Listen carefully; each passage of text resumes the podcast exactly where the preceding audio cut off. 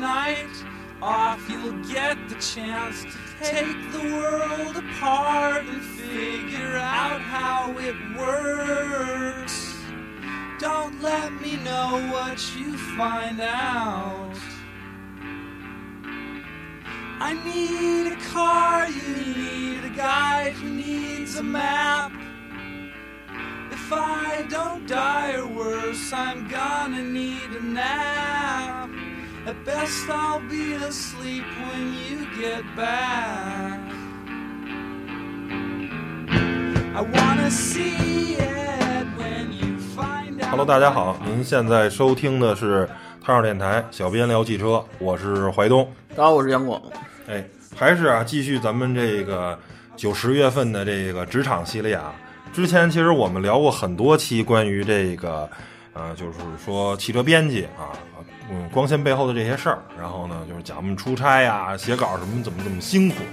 然后这回呢，我觉得也很多人都喜欢这个汽车媒体的工作，都觉得啊，汽车小编特别光鲜。其实这些我们大家可以翻之前的节目，我们都已经聊过了。其实呢，真不是您想象那么光鲜。关于汽车媒体的这些累啊、苦啊什么的，啊，我觉得已经聊得够够了。现在我觉得可以聊聊这个现在的现状，因为我觉得就是今年吧，或者说从去年开始，整个汽车媒体的这个行业的转变是很大的，是吧？跟我刚入行一四年、一五年的时候，已经仅仅五年的时间，但是产生了一个嗯，算是巨变吧。我觉得整个的游戏的规则跟游戏的玩法都不一样了。然后呢，我觉得咱们可以呃聊聊这个事儿。是吧？然后呢，给大家讲讲这个，您现在想干这个事儿的话，对吧？还想干这个汽车编辑，你会面临的什么样的困难，或者这个现在的局面会是怎么样的？然后来聊聊这个事儿。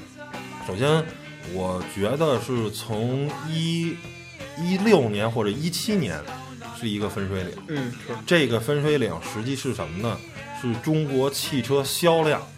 也我没记错的，好像是一八年整年就开始下滑了，所以说是中国汽车的呃走到的最高峰，就应该是一七年的年底。从一八年、一九年这两年，好像都是呃整个经济啊不确定性啊，包括最近这个一两年又是中美贸易战呀什么的贸易摩擦呀，然后那个算是呃贸易的地方保护主义呀什么等等，反正就是整个的就是世界很乱，中国汽车市场很乱。造成的，因为你汽车媒体，你说出大天儿，但是，你是报道汽车这个东西的，对吧？你是报道汽车的，你是这个行业的从业者，你是媒体，你就会受到整个的这个行业的现在不景气的这个影响，对吧？你是跟整个就是叫做息息相关啊，唇亡齿寒。所以我觉得现在有这些很多新的这个这个现象啊，就包括这个很大的一些汽车网站，一些汽车这个。甭管是怎么叫垂直还是门户啊，就是垂直什么意思呢？就像汽车之家、易车呀、爱卡这些专门报道汽车的网站，就叫垂直网站。门户呢是什么呀？新浪、搜狐啊、网易啊这些就综合性网站。哎，它什么都有。然后汽车呢是其中的一块板块，都出现了一个什么特色呢？叫做外包团队。就原来呢，这个网站啊，除非是你办不了的事儿，你比如说我们接了一个特别大的一个叫做商配，是吧？这个商配呢，需要拍这个顶级的视觉，需要拍一个像电影一样微电影的一个这种影片一视频，啊，这个时候人说我们这个团队做不了，我们都是拍传统的试车视频，对吧？做不了那么炫酷，从设备到人我们都干不了。这时候，这些大网站会选择外包，对吧？找一个可能有影音啊影视工作室，就是原来人就拍电影或拍广告的这种团队，人家做一个，这种有外包。现在是什么外包？现在是。写稿外包，参加活动外包，就是一切的网站，甚至说有些网站我知道，就是就是编外的编辑，就是不在职的编辑，比他在职的编辑都多，在职的人非常非常少，然后不在职的特别多，整个这网站的稿件基本上是靠这个就是叫做这种外派人员。啊，是靠这种编外外包的团队来来来做的，这是一大特点。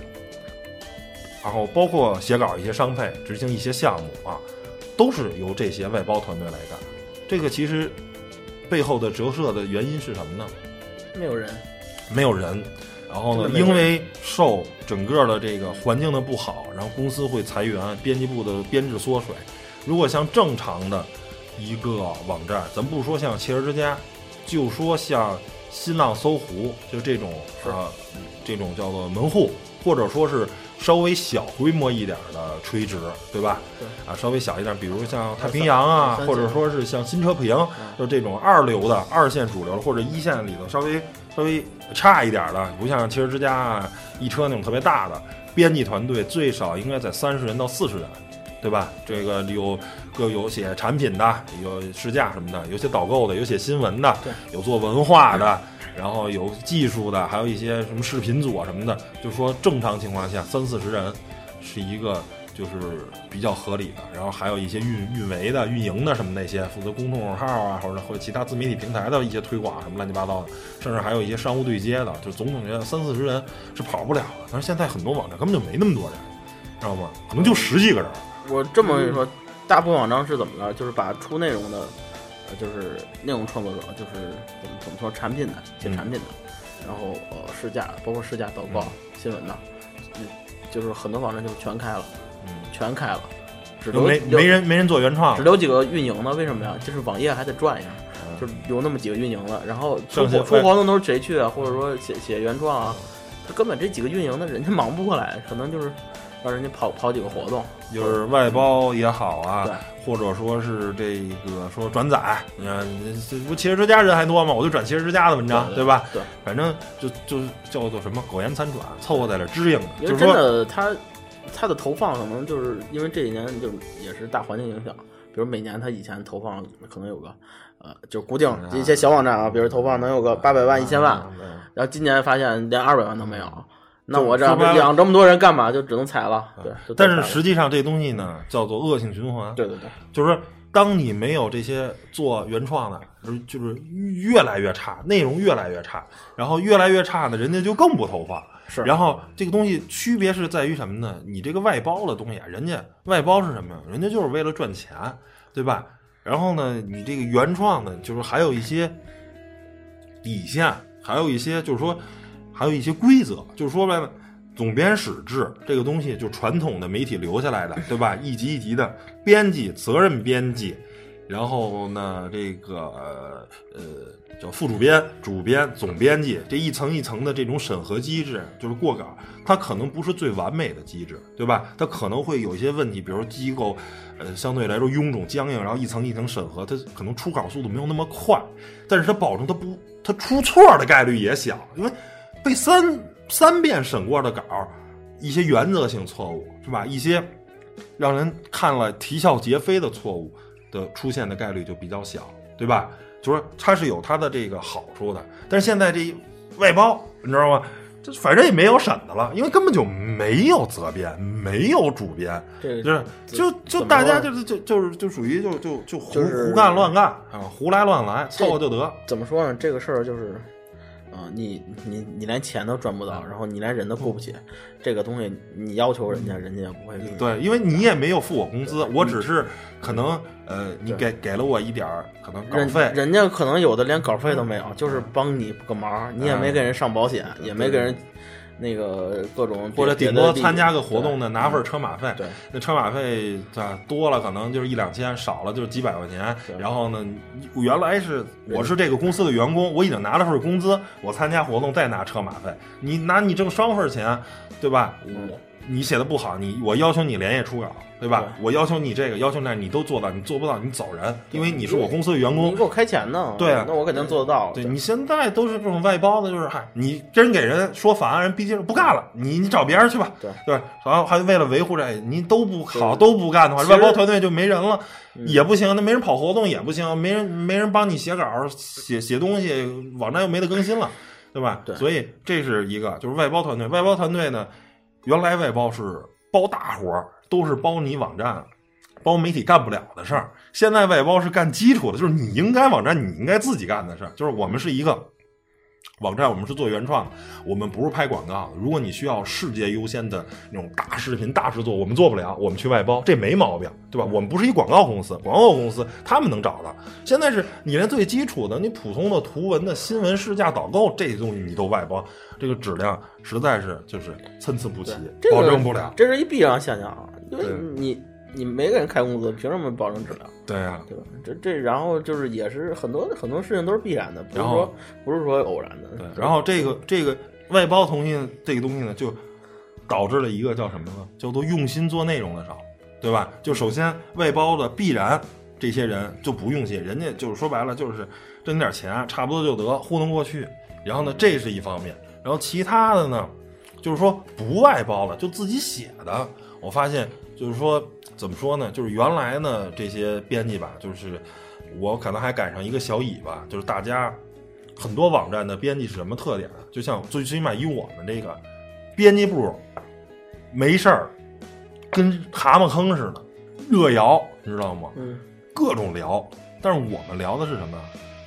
最少有一半儿以上的时间聊的是车，对，就是突然一个人说我：“哎，我说，哎，我刚看新闻啊，什么什么要出一新车，然后怎么着怎么着，一说。”我们也是，就是一一产业化，然后这边说，哎，这边上另一个说，哎，是某一说你那车没戏，还得是谁谁家那车，怎么着怎么着，就大家就开始热聊了，就开始吵起来了。哎，你你就相互诋毁，相互或者说是因为什么事儿，你甭管是，反正基本上，当然也有那个扯淡的时候啊，但是大多时候，最起码一半以上的时候，聊的都是车，相互 diss 不分，或者说是讲经验也好，或者说是反正跟工作有关系比。如我参加一试驾活动，我试了一新车，然后回来跟大家说，这个车不赖啊，特别好哪儿好嗯哪儿好哪儿好，然后大家都哎嗯回来，然后比如你又去一活动嗯，但不可能俩俩人一个活动很少，嗯然后你回来告诉我，哎，挺好，这对怎么着？，就是相互的聊。的都是车，就是编辑部，我觉得啊，当然可能确实啊，在工作时间你不写稿，你在这聊车，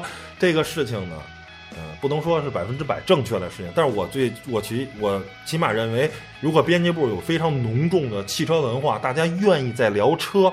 这不是一个坏事儿，你明白？他不可能不是好事儿，因为你工作时间聊车，，他肯定不是坏事吧？这就对了，这这就是对的，没没有什么 就是对。你你啊，你其实别不聊车，天天聊别的。对，但是现在就很多网站就是闷头写稿，一人一天一篇稿，你知道吗？压力非常大。就原来的时候，我啊，们是一周有一些周两篇稿，嗯然后现在是一周一一天一篇稿，一天就是水稿嘛要，求量嘛，要求量上来。对嗯水稿。然后呢，大家就就就糊弄。然后呢，因为为了写稿，为了可以按时下班，没人聊车，知道吗？顶多啊聊聊哪儿饭馆好吃，啊哪那个什么姑娘好看，反正啊就是聊什么的都有。有些甚至在电台的节目里都不适合说啊。真真的，但是一天一篇其实其实挺难的，就是真你容易跟同事写重了，你还得问问。都不是都不是同事的问题，就是你想你一天，你又不是说那种特别资深的那些人，他嗯肚子里有很多东西，你很多时候你也没没那么多东西，你一天写一篇稿，你很很容易你就被你掏干了。对然后要么就写那种水导购啊，十五万元合资品牌买什么什么车啊，十万元自主品牌买什么什么这什么太烂了啊，然后什么就来回来去，然后就或者是怎么着就。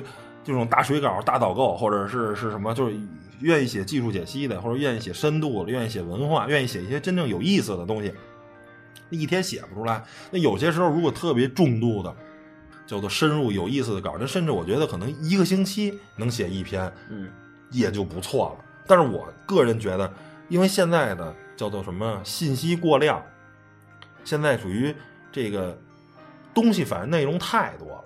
有点爆炸啊，对，爆爆炸。然后呢嗯，你反而是好的内容可以沉淀下来，让人反复的愿意去看，让让就就让人去学习。咱咱俩关注关注一一台新车吧，嗯，然后有那么多的试驾视频，可能只会看一个人到两个人。对如果我你的你是全网最最好的东，东西是最好的。对，那我就看这最好的就行，我没必要看那些水的，就是反而这个时代它在不断的轮流在转变转变。现在是实际上你不用心做内容，你就你就太多了，就这一款车的一块相应的这个，甭管是图文也好，视频也好，可能是几百篇儿。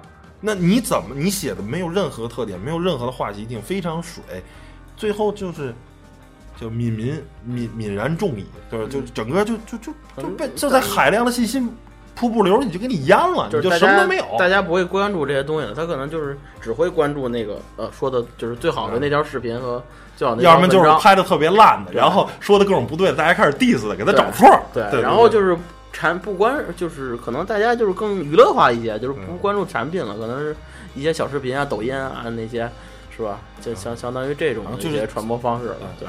就做的特别多，然后大家呢，对，因为公司的一些原因吧，营收也好啊，然后老板的原因可能啊，就是想赚钱，但赚钱你也得赚的有方法吧，对吧？然后呢，就是用心做内容的特别少，就好多的时候都是糊弄事儿，而且都是极其的糊弄，都不是，就是说，我觉得就是糊弄事儿是什么呀？在我这儿糊弄事儿是八十分儿，就我能做到九十分儿或者九十五，但是那个确实特别费劲，我要费很大很大的精力跟时间。对，呃，在各方面条件不太允许的条件下，比如资金呀、比如时间成本，如果不太允许，我就不把内容做到九十五分或者九十分儿了。但是我糊弄也要做到七十五、八十，也要做一个量，让人挑不出那什么。差不多，你看要这也有了，要那也有了，可能哎稍微不那么尽善尽美。在我这儿糊弄事儿是八十分跟七十，现在很多连六十分连及格都做不到，你知道吧？都特别的糊弄。这个就是，首先就大家不用心做内容，就是怎么说呢？就是咱咱俩都参加活动，然后有有时候一些活动吧，那个比如试驾活动，就是按咱们来说，就是再糊弄也得是，呃，外观、内饰，然后包括空间，就是像咱们这个传统套路，空间、驾驶，这每样都得有个那个七到八张图吧，然后每每张图都得有图解，像那个就是你写八股文也得写的差不多吧？然后就比如说第一步外观，然后几几张图，每张配图还有文字。第二步什么什么什么，然后咱参加的活动有很多都是那个试驾，我他妈还没试完，车还没停好呢，嗯我文章发了，然后怎么怎么回事呢？就是咱们说的公关稿，特快改一改特快，改一标题，然后啪，然后那个微信就就发了，是吧？那那这就是很对人来说，可能就是很容易，就是哇，我参加一活动，然后车马费拿着，酒店住着，晚上也不用熬夜，啪就发了，就好多这样的，就是起码我觉得你可以把图片换了，别用人家拍的官图，自己拍两张，拿手机拍个小视频里边或者里边，不，我个人啊，是我我能接受，比如有些时候确实可能试驾环境不太允许，或者他拍的照片是比较差，呃，你图片用官图我可以接受，你字儿得是你自己的吧？因为人家我我从来不看说你图片拍的好不好，那图片拍的好，大多数都是官图，因为你自己拍的好很难，因为你没有那些机位的角度，但是你文字得是你自己的吧，呃对不对？这个就是它同一篇，就是其实都是在传播这个车，但是呃，像那个他请这么多媒体，他是为了追求什么呀？追求更多的丰富性。你说，如果大家都发官稿，他就是像公公司，他跟厂商也能交差啊。我把你的稿发了，嗯我给你传播完了，然后位置也有，我给你发了，但是不这也就就是行了吗？但是大家都还是有一个自己的底线的，我起码要把我的图片拍好吧。对我起码把每把这车叫什么，然后它有什么特点，我跟你说了，哪怕我描述的不好啊，它有一个哎，这是新的，是吧？这是前脸新设计的，然后哪儿我这东西就是现在的一个说出来，对。就是为什么嗨，这东西就是叫做恶性循环，一样还是恶性循环，就是因为你不做不不认真做内容，不认真做内容呢，厂商不重视你，厂商不重视你，厂商不投钱，对。然后呢，你不赚钱，你不赚钱呢，你你你是既没钱，你可能想认真做内容，因为你没有钱，没有钱还不做内容，就是恶性循环，然后越弄内容菜，然后这就引出后面的要说，就是现在是什么呀？一个是敢说实话的少，你大量看的东西呢，都是被过滤过的，对吧？然后第二个叫做八股文横行，就是说这个东西是叫叫做什么？八股文就是非常烂，就是外观、内饰、动力，然后看图说话这些东西，然后写的东西呢，啊，这个车的内饰呢非常的简洁啊，用料非常的厚道，然后呢，整个设计非常有设计感啊，然后呢，怎么着怎么着，什么这飞翼式的吧，直瀑式的吧，就是反正就那些，哎，就就那些大水词儿，你知道吧？就这个东西其实。我个人觉得好看不好看，图片比什么都重要。核心是什么呀？是好用不好用，对吧？这些是是是你真正的价值。好看不好看这东西，仁者见仁，智者见智，对不对？你只去你你你这东西，实际上我觉得可能都是写的都是废话，真的。然后讲的所有东西，如果你没有亮点的话，写的都是废话。人家用户关心真正是这个东西好用不好用，好用不好用就扯在一个叫做敢不敢实话实说。现在呢，因为行行业不好，然后呢不景气，投放少，然后呢厂商。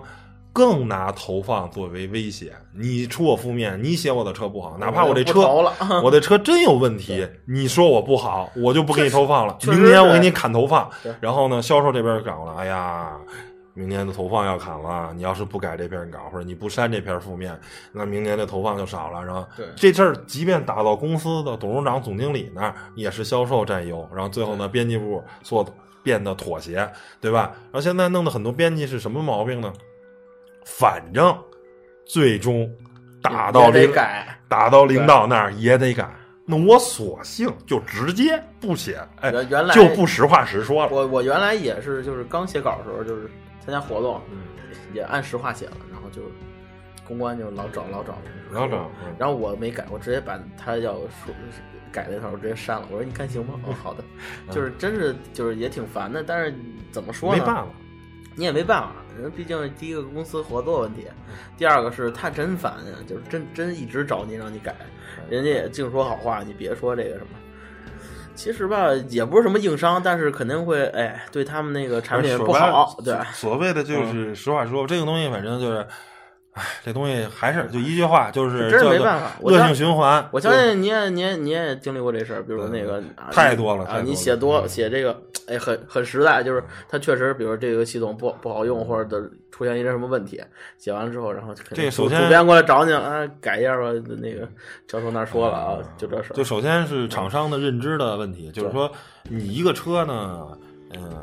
有优点有缺点，我觉得这是很正常的。那你如果只造一个只有这世界上怎么可能只有优点没有缺点的车呢？这东西纯粹就是一个扯淡。就算再好，你认为最完美的车，我也能挑出缺点来，你明白吗？实在不行，我实在不行，我还能挑一点这车贵呢，对对不对？我我我其实觉得就是嗯，起码你可以就是提一些建议，比如说，我觉得这个车后排空间挺大的，但是它这个中央扶手可能。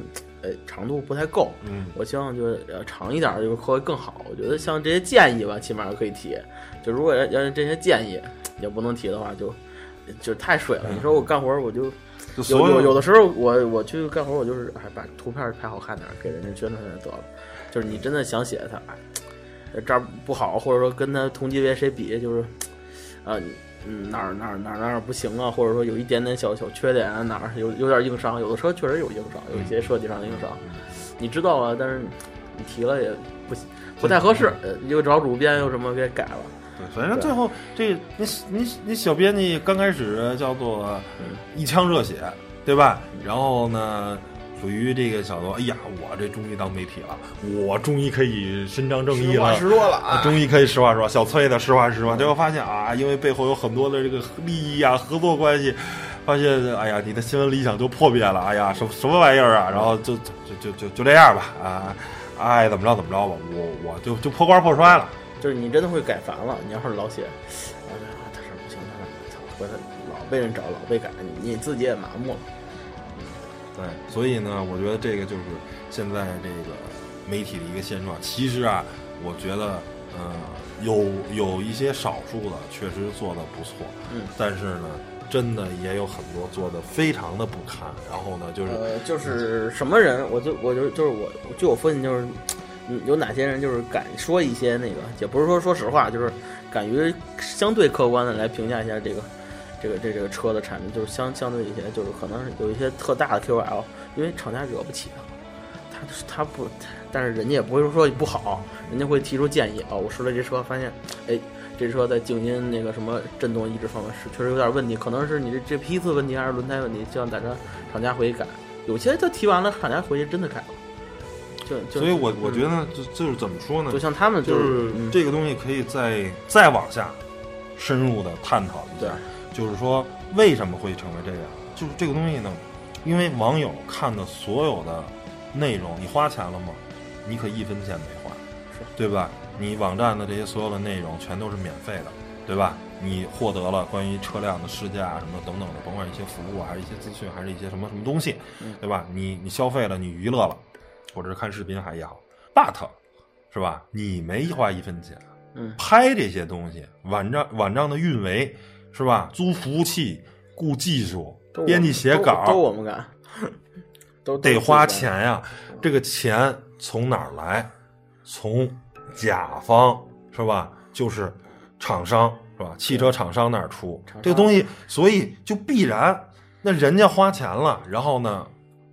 结果你说一堆这车不好，甲方即便这个车真的有问题，那甲方也不乐意，他就不愿意投钱了。而且还有很多情况，就因为我这车可能稍微差点意思，正常，对这事儿是很正常。我这车不是特别好，你给我宣传好点，我不是还能多卖几辆？你要都说我这车不好，那不就更卖不出去了吗？对，或者说你那个规避一下我这个缺点，然后你别多说我的优点别说，对，这这也是必然现象嘛，没有办法。所以怎么说呢？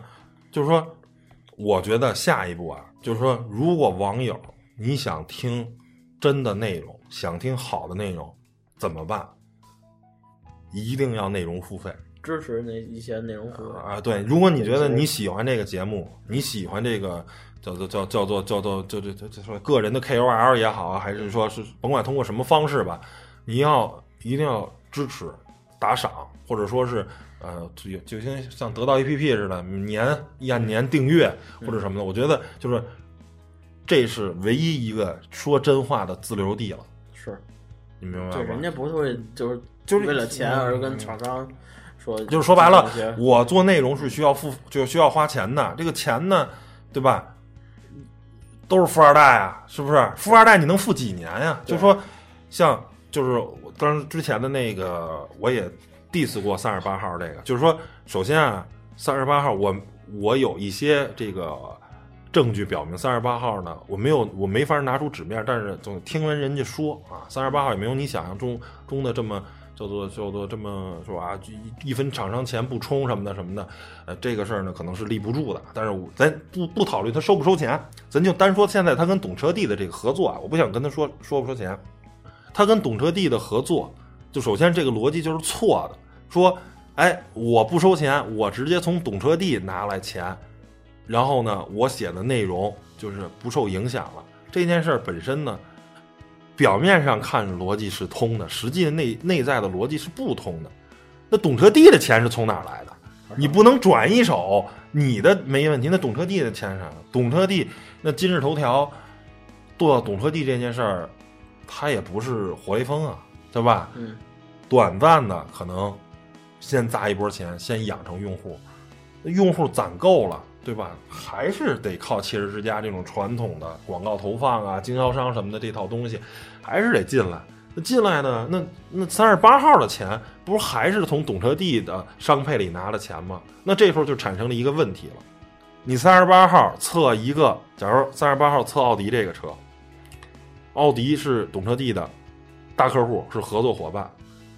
你说奥迪这个车不好，懂车帝说好，那你怎么可能啊？就不干呀！人家肯定奥迪就找过来，你从懂车帝发出来的内容，你说我这车不好，我一年投你这么多钱，就会让三十八号删啊，三十八号就不删。那不删的话，那懂车帝，我花钱雇你，对吧？这不左右，这不这这逻辑上就不通了。那怎么办呢？以后的奥迪的车你别试，你别试奥迪的车，我我所有跟懂车帝有合作的客户，你的车你别测，你测那些不投放的。那说难听了，不就是拿三十八号当枪使吗？是是吧？然后呢，所有网友主流关注的车，然后呢，你等就是很多时候你可能都不能测，你只能测那些没钱投投投放的，你测点那葛的车，然后你最后就就会沦为这样。对对，这实际上他那套就是你看似逻辑通，实际这套逻辑是不通的。你的钱，你这东西只只是过了一手。懂车帝虽然这个钱给三十八号跟，洗钱似的。哎，对，但是可能说洗钱有点过分了，但是你只不过过了一手而已。那最终这个钱还是来自于厂商投放，那最终还是有受这些影响。所以三十八号这套东西，就这套盈利模式，那根本就逻辑上是长期看，可能短暂一两年可能合作，那时间长了，这个东西一定是走不通的。那说中国的这个汽车媒体能不能靠几个？说像三十八号这种富二代，各兴趣使然，我觉得就是说现在是一个自媒体时代，三十八号这种叫做兴趣使然是可以的，他可以做一个，就是跟王世强似的，我就个人个人有一号，我就自己玩这个，对吧？我不需要被别人认可，但是后果是一个什么呢？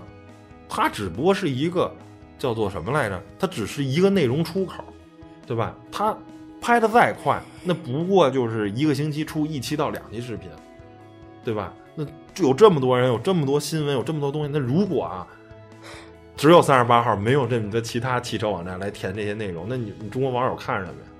对不对？就是你你传统这种网站的意义还是非常重要的。虽然你可能这么不堪，那么不堪，但是你获得新闻不是还是从这些传统的汽车网站吗？他们这每天一天一条盯新闻，一天一天发，从国外从国内的一块儿弄，然后什么试驾，就是哎，你三十八号浑身是铁，能粘几颗钉啊？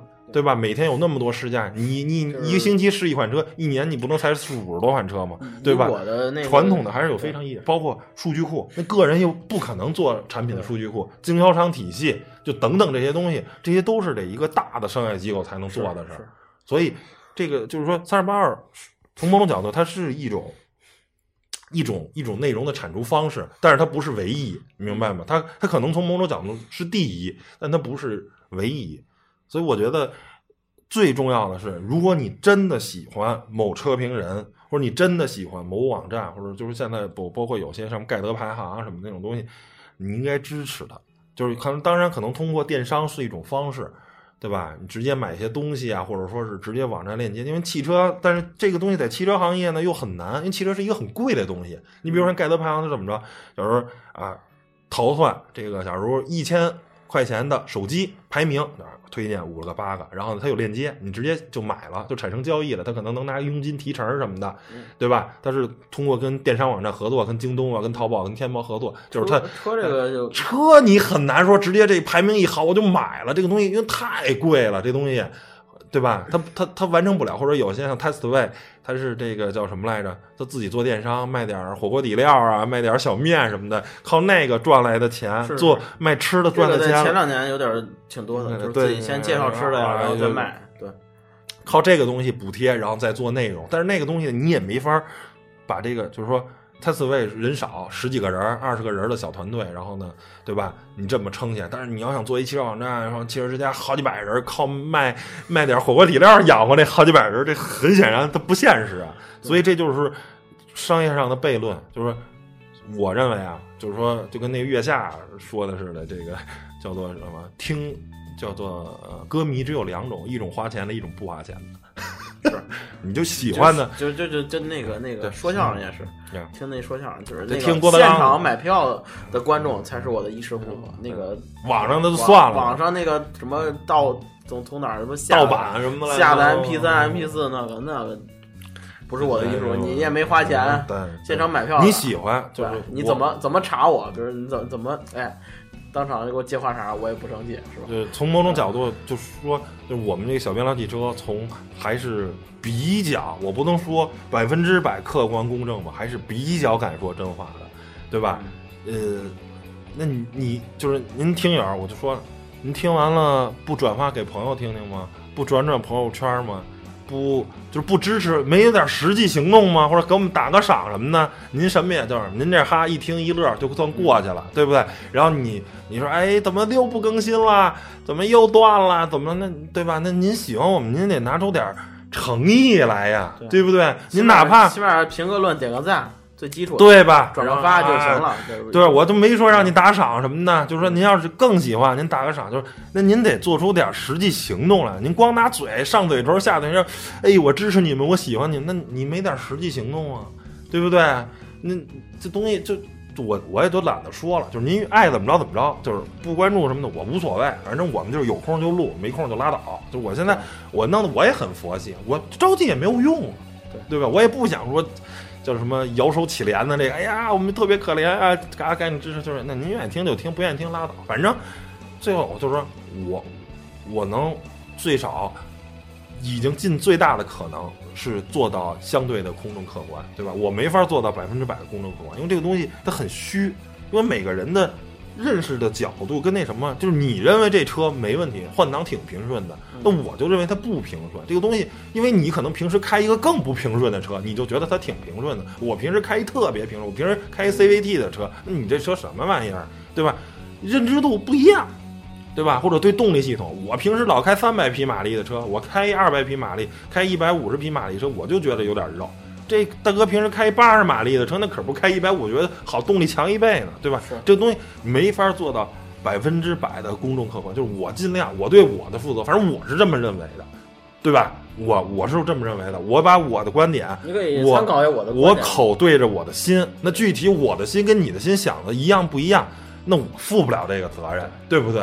这个这个东西没办法，只能这样。所以我觉得，就是未来你想想说还能让这些自媒体坚持说真话，内容付费，基本上目前看是唯一的一条路。反正我现在我喜欢的很多节目，我就花钱买，人家四块钱一期啊，五六块钱一期。北京话是人的节目，我很多就我就花钱买，或者说充会员啊什么乱七八包括那糟。个像做音乐这个似的，那个你喜欢的那个歌手是吧？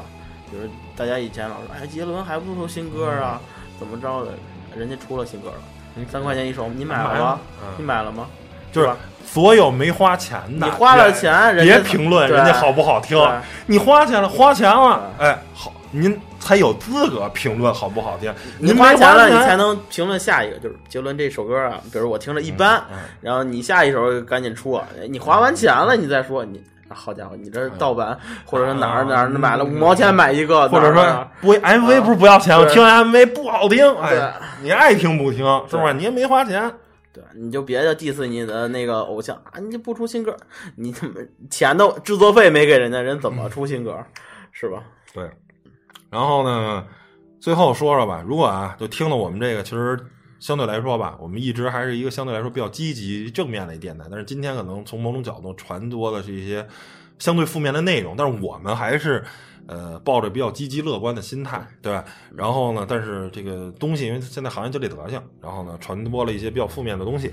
那呢，如果您还对这个一个合格的这个汽车编辑，然后呢还是感兴趣，我觉得可以分享一下大家，嗯，应该应该怎么做，对吧？应该你你怎么对？现在是什么呀？你进这个行儿，可能没那么难，稍微懂得差不多的，我觉得可能就就就多多少少都能进这个行了。但你进了这个行儿，人家厂商也好啊，公关公司也好啊，一口一个媒体老师叫着，可能就飘了，对吧？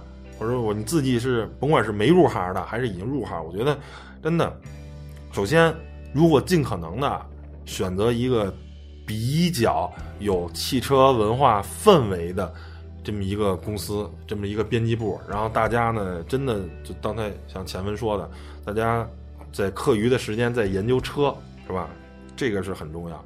然后第二个，你自己呢，有事儿没事儿呢，你得多研究，多看看。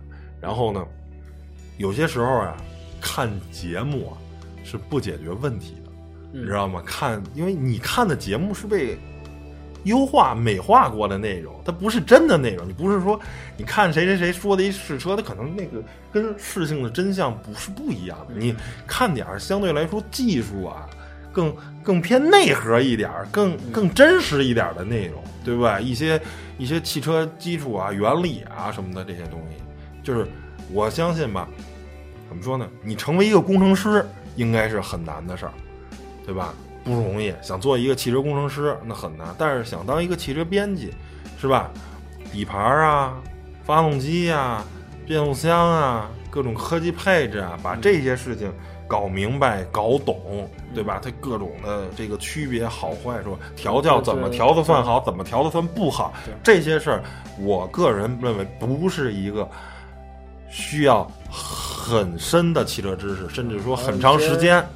我我觉得还有一些基础的东西吧，比如说那个，比如啊，这个厂商，呃，他他就是宝马，他他旗下有什么品牌，然后哪个品牌跟哪个品牌什么关系，然后它品牌有有有什么车，然后国产的有什么，然后这是你都大概都知道基础或者最基础的东西。呃文化，然后剩下在我我真的碰到过有的人连这些都基础都不知道对就是嗯太过分了。就是也不是说汽车编辑，就是他可肯定得就是干这相关的工作，就是或者跟我们编辑配合，然后做一些事情，然后都你告诉他一车，然后比如比如比如有一车，然后叫什么，比如宝，不是宝马五系，就稍微隔点吧，比如那个国外的什么六系吧，啊宝马六系啊，就是就是六系或者八系什么的，然后那个这车呃长什么样儿，你说比如让他给你做一设计图或者做一草图，然后你想用，就是用文章里或者怎么着，就大概这这种事儿吧。然后呃啊什么车？那个就一键三连，全不知道。去哪儿找，然后那发动机在哪儿，就怎么找，就根本不就是什么什么也不知道。然后你还一个个教他，后来发现你还不如自己网上去当一片儿，当当当个图，或者说自己去弄。就是很多事情，就是说你要干这东西，干这行，你就也也不是说爱这行，就是你起码基础得懂就就行了，或者说你。就是你，你得有一颗学习的心。你不懂，你自己学，就是也不学也不懂这种。我我碰见过，就你告诉他啊，人家你你怎么查怎么怎么，人家也不看。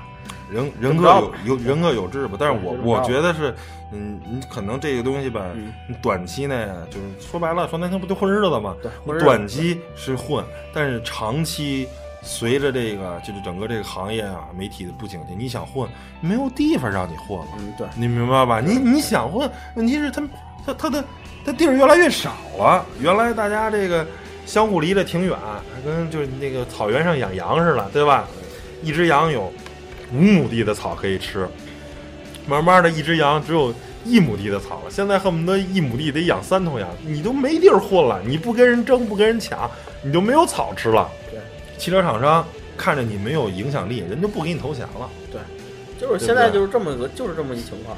啊！你想混你都混不了了，以前就是厂商哎挣的也多，也有钱，就是大盲投，就每个厂商都是啊这个网站投的，咱们都得投。那现在人家挣钱不多，他们就就有选择精权。哎，精准一看你这一年流，以前我投这么多钱，这流量这么少，以前不应该给你投，没准给你直接咔嚓掉了，就以后不对，不存在，你就不存在。我还不如我为什么不投那些大 V 呢？然后那些流量高的而且现在就是因为预算呢就这么多，甚至还在减少，对吧？嗯就原来的整体的预算，假如每所有厂商一年的预算，假如一百亿，嗯现在今年没准儿已经掉到八十亿了。然后呢，但是呢，因为现在又崛起了很多的 KOL，包括跨界的这种大 V，他还要再分。原来这个一百亿啊，都是汽车媒体，现在有很多单干的啊，像这个像陈震呀、韩露啊什么的这些单干的，对吧？越来越多人做自媒体了，要分一波，还有好多跨界的。知道吧？什么像什么晴天霹雳张大爷什么的，就那些。局座 对对，他们又又好，这些不是这圈儿里的人，原来。这这也是大 V 来来一部分。啊，又得分一波钱，这钱可没多，钱从一百亿变八十亿了，这人多了。分粥的那和尚可多了，那可不是你不努力的那和尚，你不会念经的和尚，你就真饿死了，对。对吧？所以但是我觉得这也不是说是一坏事儿，我觉得也是好事儿，把那些不洗洗盘，不该不该投的人就是淘汰掉，然后该投的是吧？没就是资源更大化，优就是配置更优化一些。对嗯，反正。呃，洋洋洒洒吧，也说了这么多了，然后呢，就是聊聊这个背后这个事儿吧。本嗯期还是这种啊闲聊的节目，对，闲聊。啊，对对对，然后呢，跟大家分享一下这个这行业就是最近这一两年的一些变化。但是，我们呃说了说白了，现在也没有处于行业核心的这种，对吧？可能很多事儿我们也不知道，就是我们把我们知道的一些行业的变化给大家分享了。那可能人家比如说现在还在汽车之家呀，或者是还在就比较核心的，因为我们俩有点有点边缘化了。我跟杨广现在实话实说，我们俩现在有点边缘化了，已经不再处于核心的这个位置了。所以呢，人家可能还能掌握一些更多的变化，但是人家可能没说出来。我们呢，就是知道这么多，就是知道什么说什么，这是我们的一个特色。就是反正尽量吧，能说的我们就跟跟大家分享一下，不能说的我们也没辙。对，有些东西也是没办法，对吧？还要恰饭，对吧？有些东西实在没法说，但是能说的，我们基本上就给大家说了。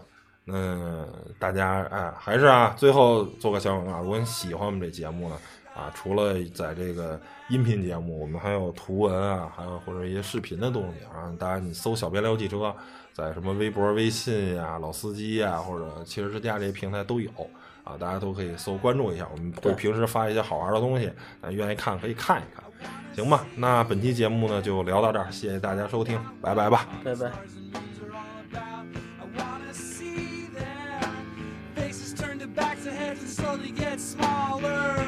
I wan see it now.